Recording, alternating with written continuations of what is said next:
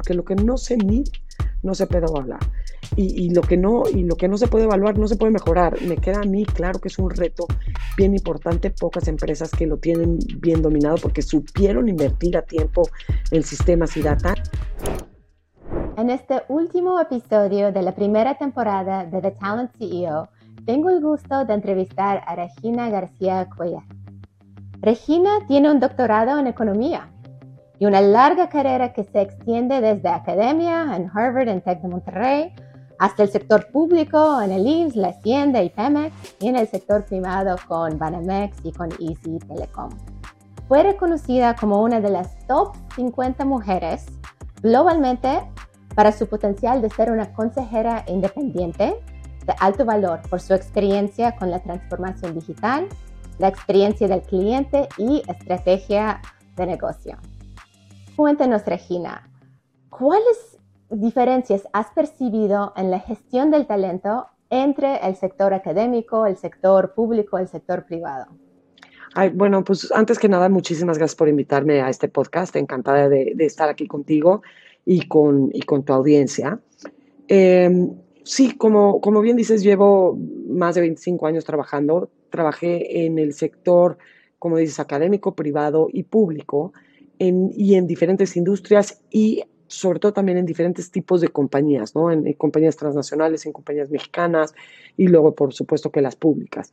Este, yo he visto en, en las diferentes empresas y instituciones en las que he trabajado mucha diferencia no tanto a nivel de, de, si es sector público, privado o académico, sino un poco en el desarrollo de los objetivos, en el desarrollo de la medición de los objetivos, viendo muy adelantadas a las empresas transnacionales, a las empresas académicas, cuando trabajé en Harvard, em, la manera de gestionar al talento, la manera de, gestionar los objetivos, de darle seguimiento a las métricas, era una manera muy rigurosa.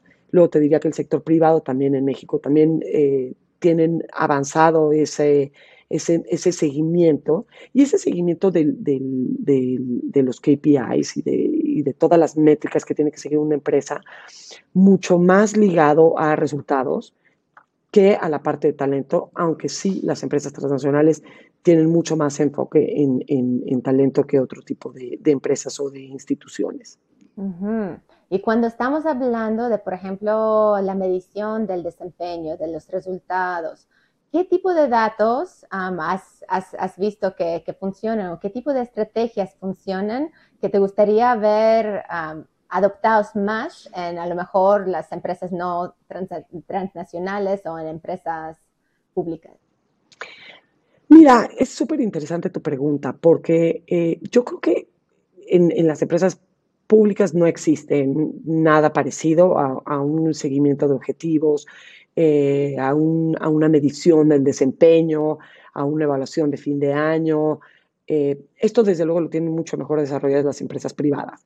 Y a mí parte de lo, que me, ha sorprendido y que me ha sorprendido trabajar en una empresa transnacional es cómo le metían un peso a la evaluación del desempeño como, como manager, como gerente, a, la gestión de, talento, a cómo eh, lo ponen casi igual de importante tu gestión como, como, como manager y tu gestión de desarrollo de, las personas que están a tu cargo, como los otros resultados, como eh, ingresos, eh, retención de clientes, o sea, otras, otras mediciones que son mucho más medibles. Y sin embargo, sí creo que hay un catch-up en muchas otras empresas en donde no se le da este peso a la parte de talento, de recursos humanos, no se le da el mismo peso que a los resultados este, tradicionales financieros y de, y de, métricas cuantificables y más medibles. Mm. Y siendo economista, imagino que estás analizando datos, pues, en, en, en todos los horarios y, y ves el mundo a través de los datos. Cuéntanos qué tipo de datos viste que, tiene sentido analizar sobre el talento para mejorar desempeño, su gestión? Mira, es, bien interesante. Nosotros lo que, lo que, la parte de data a mí me fascina. Y, creo que la data es una manera de ayudarte a poder eh, predecir, eh, gestionar mejor, y poder llegar a, desarrollar estrategias y, políticas que ayuden a mejorar el desempeño de, cualquier empresa, ¿no? Entonces, la parte de data y la parte de, por ejemplo, de los clientes, que es en donde yo más me he especializado, la tenemos eh, súper bien medida, ¿no? Es muy fácil cuando tienes un sistema donde tienes toda la data junta, que tú puedas hacer modelos que predicen el, valor de un cliente, lo que le llamamos el long time value de un cliente, en donde tú vas a medir no solamente la facturación de ese cliente, pero la, la, probabilidad de que ese cliente te dure X años y que por lo tanto va a tener un valor para la empresa y cómo podemos priorizar y hacer estrategias para tratar de retener estos clientes con mayor valor. Eh, lo que sí no he visto es algo similar en cuanto a los colaboradores. O sea, sí hay, y, sobre todo en empresas transnacionales, eh, existían evaluaciones sobre, eh, sobre la satisfacción de los empleados y había mucha medición sobre eh, las condiciones de los empleados, cuánto tiempo, por ejemplo, porque aparte es bien interesante porque esa data sí existe, ¿no? Nosotros preguntábamos en las encuestas a los colaboradores, cuánto tiempo o cuál es tu probabilidad de que sigas trabajando en esta empresa el año que entra. Entonces, esa probabilidad te la están diciendo los empleados y te están diciendo cuáles son las cosas que los motivan a seguir trabajando, las cosas que los hacen más productivos, las cosas que no les parecen. O sea, esa información, si la tienes bien sistematizada y si haces una encuesta al colaborador eh, de manera muy profunda, yo creo que puedes obtener esa data. Pero aparte, a mí lo que me gusta es trabajar parte con encuesta, pero también tienes que meter toda la data observable, que lo mismo lo hacemos con los clientes, ¿no? ¿Qué, hacemos? O sea, el símil de, esto que se pudiera hacer para los colaboradores, hablando de clientes, es las encuestas que hacemos sobre la experiencia del cliente, que es eh, la más común, es el, el NPS, el, Net Promoter Score, y luego también los índices de satisfacción del cliente, en donde lo que vamos a obtener es, por un lado, la voz del cliente, qué nos está diciendo el cliente, qué tan satisfecho está, cuáles son sus dolores. Y eso lo medimos con data observable, porque tienes que medir las dos cosas, ¿no? Uno es eh, lo que el cliente te dice, pero por el otro es bien importante también ver lo, que, lo que se llaman, lo que dicen los economistas, voting with your feet, ¿no? Tenemos que analizar qué tipo de cliente está, está dejando la empresa, qué tipo de cliente te está comprando más, cuáles son los factores que hacen que un cliente sea más leal, que sea un mejor cliente y qué, factores hacen que un cliente te abandone o que te deje. Y yo creo que exactamente podrías hacer lo mismo con, eh, con, con, la data de, de los colaboradores. Eh, por ejemplo, te digo, por un lado tendrías que hacer las encuestas de, de satisfacción de los colaboradores, que sí se hacen, pero juntarlo con cuáles son los colaboradores, en qué área son más productivos, en qué área eh, su satisfacción es mejor, su rotación es menor. Y toda esa data pudieras hacer los mismos modelos que se hacen para clientes, pero hacerlos para, para, para, para empleados. Pero yo nunca he visto una, un, enfoque tan eh, riguroso eh, con, con, modelos de, de, data rigurosos que se apliquen en, en, las empresas en las que he trabajado, en, el sector público. Desde luego, ni se diga en el sector privado, aunque sí se hacía la parte de encuestas, yo no llegué a ver tanto modelo, claro que tampoco estaba en el área de recursos humanos, ¿no? Pero de, lo que he estado en la parte de estrategia, no habían estos modelos tan específicos para mejorar la productividad de los empleados. Sí, desde luego, para mejorar las ventas, pero no mezclando las dos cosas, ¿no? No mezclando la parte de satisfacción, o sea, la parte de encuestas, la voz del empleado, por así decirlo, con los datos observables. Y creo que esa riqueza eh, es, impresionante lo que puedes obtener. Claro, pues mencionaste dos cosas que, hoy en día es muy común de medir. El lifetime value de un cliente. Pues yo creo que también se puede medir el lifetime value de un colaborador, porque al final del día tú tienes el churn o la rotación y tienes la productividad por persona, especialmente cuando estamos hablando de los puestos de mayor volumen, porque en, ciertas industrias la gran mayoría de, los colaboradores están en el front line, ¿no? Están operando, están produciendo en la, línea de producción, están entregando en la cadena de suministro, están vendiendo pues en, en las sucursales de, retail, ¿verdad? Y todos esos datos son datos que, sí se tiene en la empresa. pero lo que no estamos haciendo es no estamos creando esos modelos para decir, a ver, ¿cuál es el lifetime value de una persona, ah, de, como un vendedor o un operador con la rotación que tenemos, ¿verdad?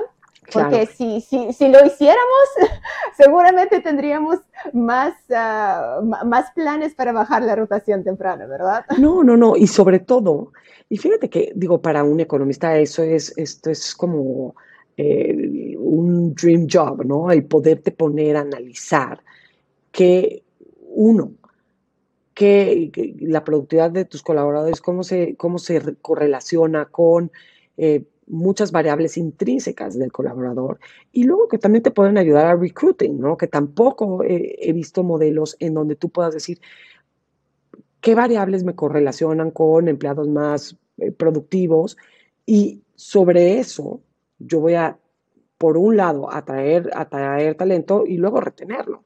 Entonces me parece, me parece súper interesante y, creo que la información está. Es cuestión de, poner a gente a analizarla. Me parece divertidísimo. Mm, bueno, justo el segundo punto es cómo ligas como los datos observables, observables duras, por ejemplo, pues em, tus ventas, por ejemplo, tu productividad, etcétera, con las características de la persona, porque seguramente uh, tienes diferentes ideal customer profiles por demografía, por sus comportamientos, por sus creencias, ¿verdad?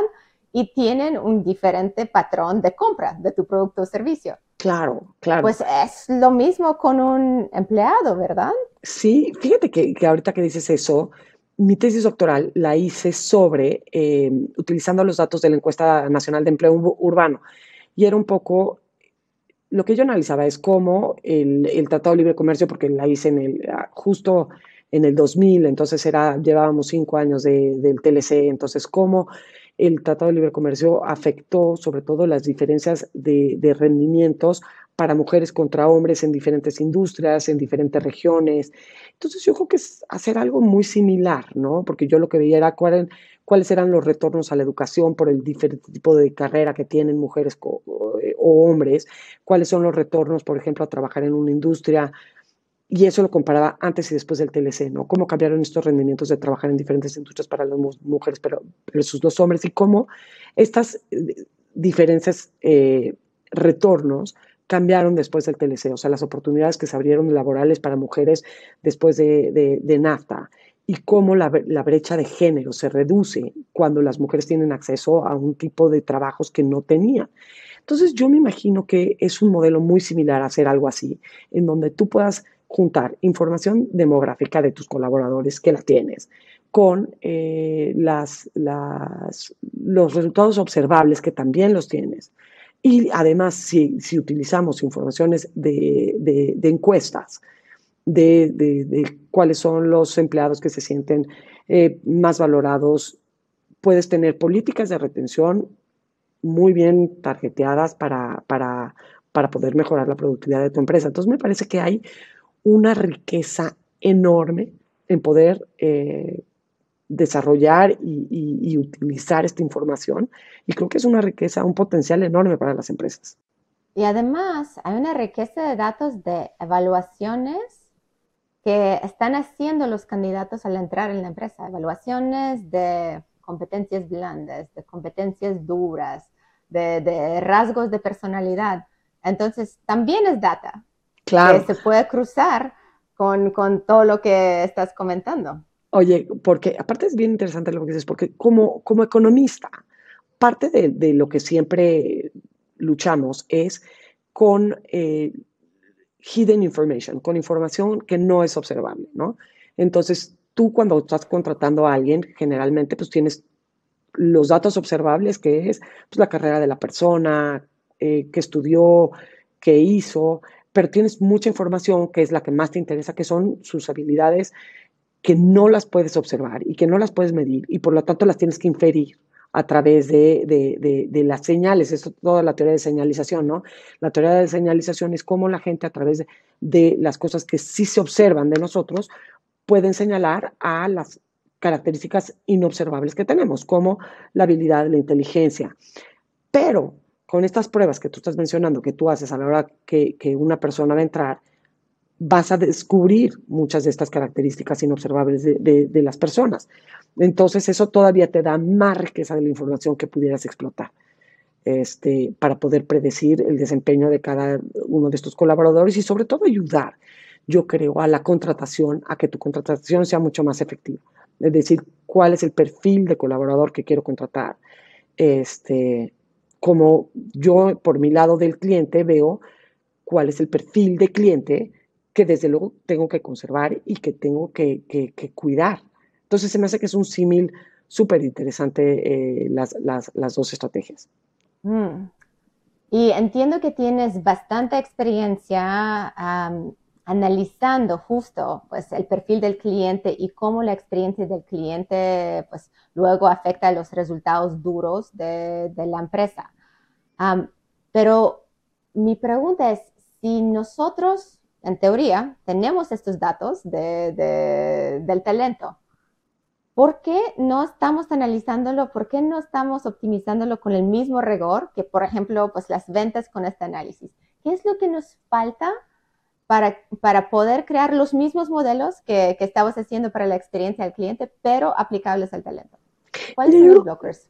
Son, yo creo que son dos cosas. Por una parte, tienes la parte de, eh, de la auditoría. Estoy pensando yo en data financiera, ¿no? Este, ¿Cuál es la data que cualquier empresa, por regulación, por estar en un mercado, le piden que sea auditable, ¿no? Y, en general es la parte financiera y ahí sí hay mucho rigor y mucha auditoría y se revisa en, el consejo y se tienen comités, pero viene por una presión externa en donde tú tienes que meterle mucha rigurosidad al análisis de tus datos. Y la otra viene más por un desarrollo, un convencimiento de, la dirección general y del consejo de la importancia de, estos datos. Y yo creo que es ahí donde falta, sobre todo creo en algunas empresas que no son públicas, en empresas en donde no tienen consejos este, independientes, que falta este rigor. Yo, eh, por ejemplo, digo, de, las cosas que, te pones a pensar, los comités de los, de los consejos de administración. los comités de los consejos de administración en general, si hay un comité de, recursos humanos, pero no, o en casi, en pocas empresas ese comité de recursos humanos está liderado por un consejero independiente. Y esa creo que es una, es, es, es, es un punto clave para el rigor de los comités en los consejos de administración. Cuando un comité está liderado por un consejero independiente, tiene un nivel de, rigurosidad mucho más fuerte porque es alguien que de fuera está evaluando a las políticas de la empresa, ¿no? Si es alguien interno, probablemente tengas menos escrutinio, menos rigurosidad este, en, en este tema.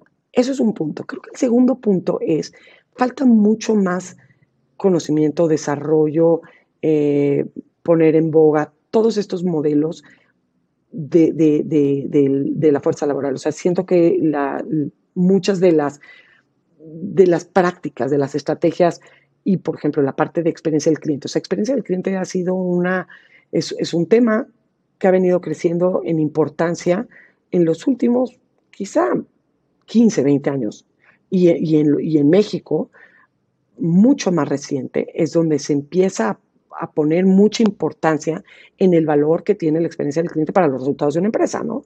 Eh, ¿Por qué? Porque se empezó a descubrir que, que realmente la experiencia del cliente tiene un peso fuerte en los resultados duros de la empresa. ¿Por qué? Porque un cliente satisfecho es un cliente que va a tener mayor valor con la empresa, va a ser un cliente que lo vas a poder amortizar más, que va a tener mayores productos, eh, va a ser leal, etcétera, etcétera, etcétera. ¿no? Hay todas estas, ya no son teorías, ya son cosas que se han venido probando, en donde sí te dicen que la experiencia del cliente tiene un peso fundamental en los resultados de la empresa. Creo que falta, eh, falta correr el mismo desarrollo en la parte de, eh, de la experiencia del empleado. Sin embargo, lo que sí sé eh, y que sí hemos visto en, toda mi experiencia es que no se puede desligar la experiencia del cliente de la experiencia del empleado. Y te pongo un par de ejemplos. Em, nosotros, cuando estuve trabajando en el sector público, en el IMSS, yo llevaba la parte de estrategia de, planeación estratégica. Parte de, de, planeación estratégica era la satisfacción de los usuarios. Y hacíamos encuestas de cuál era la satisfacción de, los derechohabientes. En este caso, el IMSS tiene más de 70 millones de derechohabientes. Y lo que nos dábamos cuenta es que el punto más importante de la satisfacción de los, o de la insatisfacción de los derechohabientes era el trato. Y era bien interesante porque el trato no era el trato del doctor necesariamente ni de la enfermera, sino era el trato de la asistente médica, de la persona de vigilancia, de la persona que te ayudaba con los trámites. Es el punto de dolor más importante del derechohabiente. Y cuando te volteas a ver cómo solucionamos este punto de dolor del trato, no podía solucionar el punto de dolor del trato sin tratar la experiencia de, ese, de todo ese personal, ¿no? Del vigilante, del, asistente médica, de la persona que está detrás de la ventanilla. Y había puntos de dolor bien importantes y mucha insatisfacción de todo este personal. Entonces, si el, si el colaborador no está bien no va a poder tener un buen trato, no va a poder tener una experiencia del cliente. Y lo mismo nos pasó eh, trabajando eh, como directora de experiencia del cliente en Citibanamex, donde sí se ligó mucho la experiencia del cliente con la experiencia del colaborador y la manera de mejorar la experiencia del cliente, obviamente muchas cosas de tecnología, de procesos, pero la parte del trato, del trato y de las, del, del trato del colaborador tiene que ser trabajando sobre la satisfacción del colaborador. Entonces yo creo que estas dos cosas están íntimamente ligadas y hay que trabajar mucho sobre la experiencia del, colaborador, además de, lo que platicábamos antes de la data dura, de, la productividad. Entonces, de un lado, lo que falta un poco es esta presión, sea regulatoria, porque tienes que reportar esos resultados como parte de la auditoría, pero lo más probable es que esto no va a pasar. Pero podemos meter la presión económica, comercial, ligando la experiencia del empleado a los resultados duros como ventas, como productividad de la empresa, de la misma manera que lo hicimos hace 15, 20 años con la experiencia del cliente.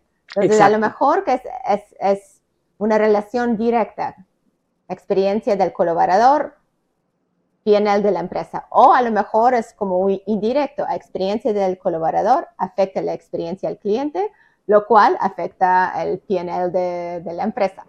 Es que yo ah. creo que mm, te, va a afectar por los dos lados. Por un lado, va a ser una, una, una relación directa de, eh, de la experiencia del, del, colaborador con su productividad y por lo tanto con el resultado duro de la empresa y por el otro lado la experiencia del cliente con, digo, la experiencia del colaborador con la experiencia del cliente y los resultados duros de la empresa. Entonces yo creo que por los dos lados tienes un, resultados que, que, se pueden medir y que tenemos que, ligarlos para poder, eh, para, pues, para poder meter esta presión a cómo meterle más foco a la parte de talento dentro de cualquier empresa. Claro.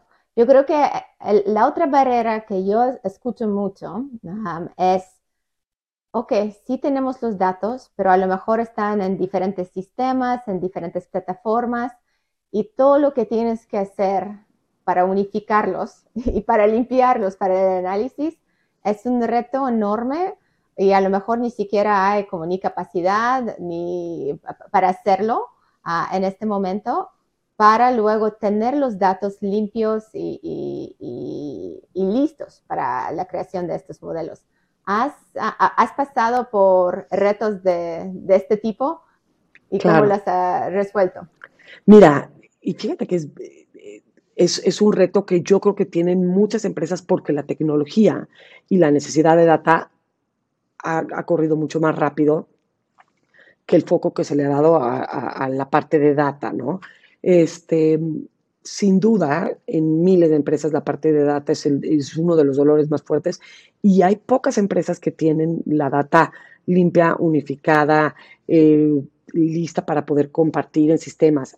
Pero yo creo que, el foco grande es, si tú quieres trabajar con mejorando la parte del cliente, quieres trabajar mejorando la parte del colaborador, vas a tener que invertir en, data, vas a tener que invertir en un equipo donde mejores tus sistemas. O sea, no hay en ningún ámbito que yo vea que el esfuerzo de data no se tenga que hacer. Eh, porque tienes que limpiar tus sistemas, hacer que la data se comunique de una a otra. Eh, por un lado es limpiar, pero por el otro también es conseguir mejor data, eh, tener las herramientas para toda la data que pasa por la empresa, poderla sistematizar, poderla meter, poderla unir para que se pueda analizar, porque lo que no se mide no se puede evaluar. Y, lo que no, y lo que no se puede evaluar no se puede mejorar. Me queda a mí claro que es un reto bien importante, pocas empresas que lo tienen bien dominado porque supieron invertir a tiempo en sistemas y data y esas empresas ahora sí que, que kudos y, y que bien por ellas, para el resto van a tener que meter muchos recursos, mucho tiempo eh, y equipos a este esfuerzo de mejorar la data, porque si no lo mides no lo vas a poder mejorar. Sí, estoy de acuerdo contigo. Yo creo que también antes de la pandemia teníamos un, mito que, que, proliferaba de que, bueno, pues es imposible de tener datos sobre la fuerza sobre mi plantilla operativa porque, bueno, están en campo, yo no los veo, no están conectados a la computadora, ni tienen computadora, ni tienen correos, entonces es básicamente una caja negra y pues dependemos de los supervisores para, para asegurar que están siendo productivos. Y por eso tenemos las encuestas de liderazgo, de gestión y, y por eso un peso tan alto, porque de verdad, pues estamos ciegos de lo que pasa de nivel de supervisor, pues a, la persona que de verdad está produciendo en la línea de, producción, la, cadena de suministro, el retail, etc. Sin embargo, pues ya con la pandemia, todo el mundo tiene un teléfono y mm. pues el, el 100%, sí, bueno, si no el 100%, el 95% de la plantilla operativa tiene su teléfono con ellos ah, en, todo su tiempo. Claro, y, por ejemplo, yo sí he visto en, experiencias que he tenido cómo se ha mejorado la evaluación, el, seguimiento, el, reporting de, la gente en campo a través de, de mobile, este, a través de apps, eh, por ejemplo, eh, apps de la fuerza de venta, apps de y toda la información que tú estás metiendo en, el app es información que la tiene la empresa.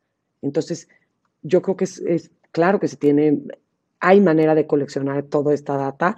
Es, pues sí, es, implica esfuerzo, implica una visión estratégica, sobre todo entender el valor. O sea, yo creo que empieza desde a nivel directivo, entender el valor de esta data, de esta, de esta riqueza y lo que te puede dar y meterle recursos y meterle gente y meterle tiempo. No hay de otra. ¿Nos podrías compartir algunas historias donde descubrieron este valor? Hablaste hace rato de, los proyectos donde vieron que la experiencia del colaborador en, el IMSS, también en, en Citibanamex, afectaba directamente la experiencia del cliente y luego pues el PNL de la empresa. Si nos pudieras compartir un par de historias impactantes para decir, pues eso es lo que tú puedes lograr metiendo este esfuerzo de unificación de datos y metiendo algunos programas correctivas, accionables con base en lo que tú encuentres en, los datos. Y eso es lo que te va a mover el PNL. Claro, mira, digo, de, por ejemplo, em, parte importante en,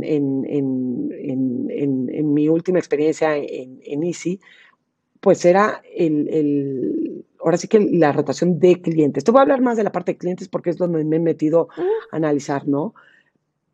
Pero sí llegamos a tener modelos muy sofisticados de poder predecir eh, qué tipo de cliente eh, se está yendo, por qué, en dónde y cómo podemos atacar a, ese tipo de clientes. Eso, eso en, en Easy. En la parte de, de Citibanamex, un modelo de segmentación muy interesante en donde tú veías cuáles eran los clientes que tenían mayor satisfacción y cuáles eran los determinantes de esos, de esos clientes con mayor satisfacción y cómo, por ejemplo, podías medir eh, cosas muy divertidas, ¿no? ¿Cuánto tiempo tolera un cliente estar en una, en una, en, una llamada esperando o en el banco, en una sucursal esperando, hasta que su nivel de satisfacción se caiga. Y eso es 100% medible. Lo mismo, por ejemplo, con la, misma medición la teníamos con las fallas de, de Internet. ¿Cuántas fallas un cliente tolera antes de perder su satisfacción y cuánto tiempo está dispuesto a, esperar hasta, este, hasta, hasta ser contactado o hasta que se le resuelve el problema. Entonces, todos estos modelos, obviamente a la hora que tú lo mides y puedes saber, bueno, yo sé que un cliente eh, no, no puede estar esperando en una sucursal más de nueve minutos porque se le cae la satisfacción, entonces hace una estrategia de cómo podemos mejorar la experiencia dentro de la sucursal para que el cliente espere menos de nueve minutos, ¿no? Y, son temas muy puntuales que ayudan a que un cliente no pierda satisfacción. Y lo mismo con las fallas, ¿no? ¿Cuántas fallas al año aguanta un cliente y qué espera un cliente en términos de resolución cada vez que tiene una falla? Y todas estas cosas que se pueden ir midiendo, tú puedes ajustar las estrategias de la, em, de la empresa para cuando tú sabes cuál es el dolor del cliente en particular, para poderlo atacar y poder asegurar que, que, estés donde tienes que estar en términos de eh, tu satisfacción del cliente, que desde luego se traduce, como te digo, en los resultados duros de, la empresa. Entonces, yo creo que sí hay cosas que se pueden medir utilizando datos duros y utilizando las encuestas. Entonces, es bien interesante. Mm. Y mencionaste hace rato de que la experiencia del colaborador en el IMSS, pues la guardia de seguridad o la persona administrativa o en el caso de Banamex, que fueron, imagino que eran cajeros o asesores en, la sucursal, ¿hubo algo pues que identificaron que pudieron corregir sobre la experiencia del colaborador que luego viste cómo tuvo el impacto en la experiencia del cliente?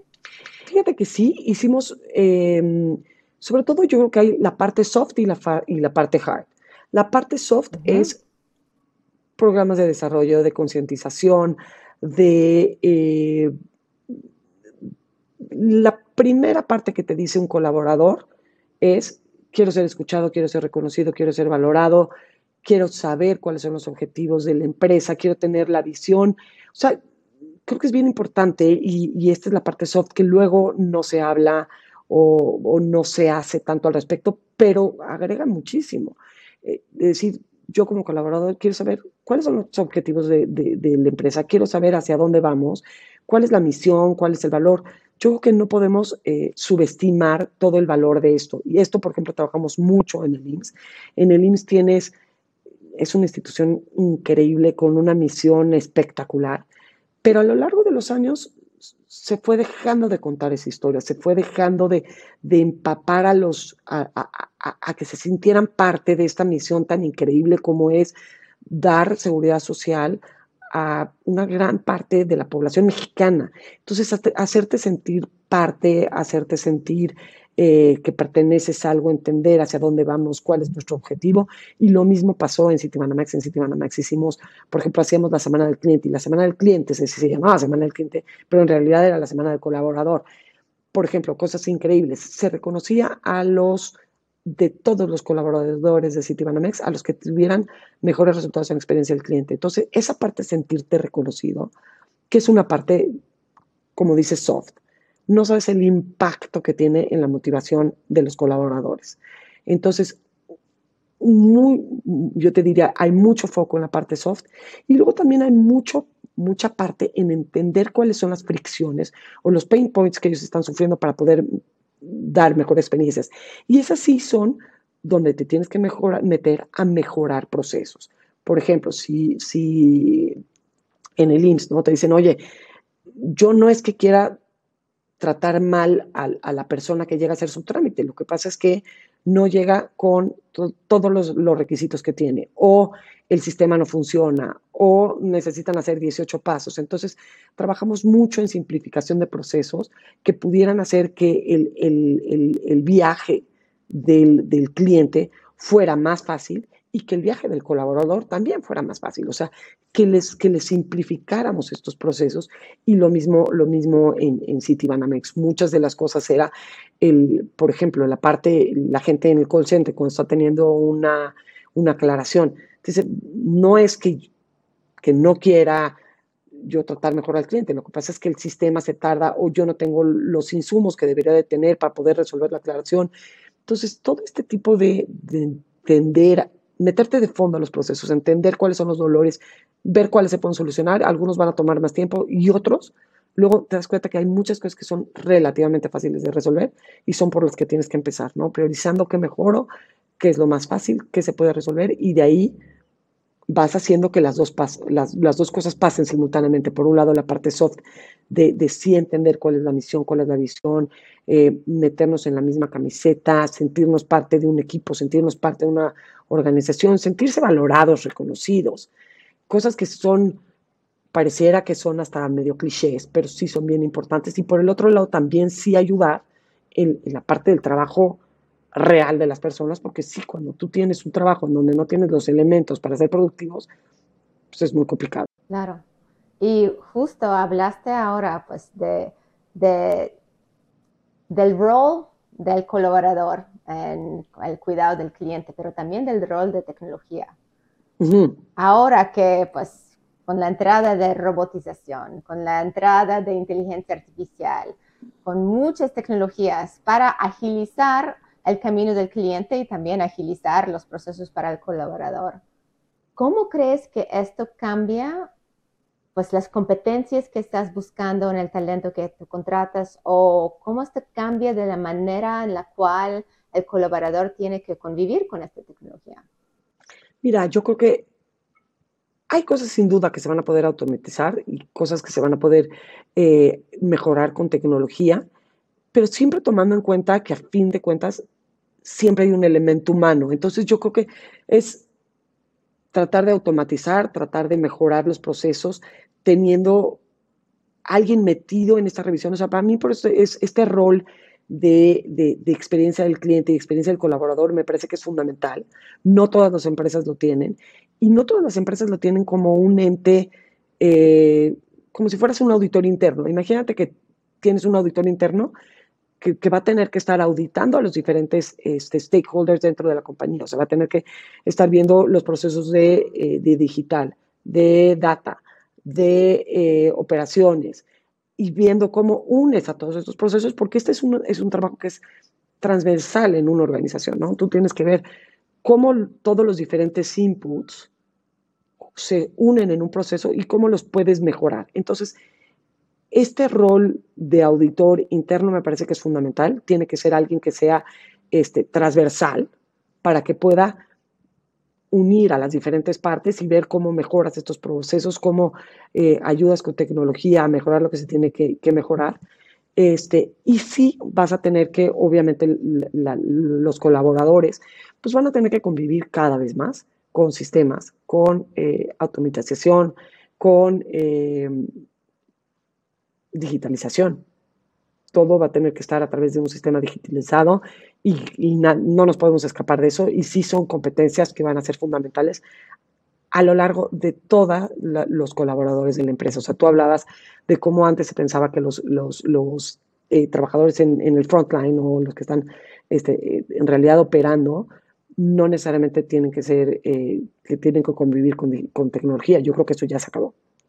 Yo creo que todos tenemos que estar eh, conviviendo con tecnología, automatizando procesos, eh, para que podamos medir y podamos mejorar. Mm. Y veo que pues desde tu tesis doctoral hasta pues a tus, tus trabajos más recientes, siempre a ti te ha apasionado el tema de diversidad, de inclusión. ¿Qué rol ves que la tecnología y los datos están jugando Mira, yo creo que nos ayudan a darle, por un lado, más visibilidad, eh, a poder medir por qué la inclusión tiene un valor. Yo creo que esto sí es algo en lo que hemos avanzado, sin embargo, todavía no está 100% permeado. O sea, ¿por qué, ¿por qué es importante la diversidad? ¿Por qué es importante la inclusión?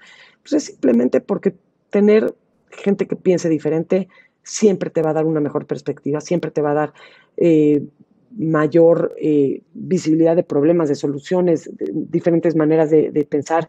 Yo creo que eso también está súper eh, probado, como los equipos multidisciplinarios agregan mucho más valor que un equipo de, de un mismo corte. Entonces, creo que es nada más mostrar por qué existe un valor en diversidad, en inclusión y, y por qué creemos que es importante que esto esté a todos los niveles de todas las organizaciones, ¿no? Eh, ¿cómo, ¿Por qué creo yo que mujeres en un consejo de administración son importantes? Como en el nivel directivo, ¿no? Y no, y no necesariamente tenemos que hablar solo de mujeres, ¿no? Diversidad en general, diversidad de pensamiento, diversidad de, de, de, de orígenes, de, este, de, backgrounds académicos. Sí hay un, un valor y, y yo sí eh, creo que es algo que no es nada más porque digamos que es este, algo nice to have, sino porque creo que agrega valor, o sea, creo firmemente que agrega valor y que las empresas cuando están, oyen más opiniones, eh, la van a hacer mejor.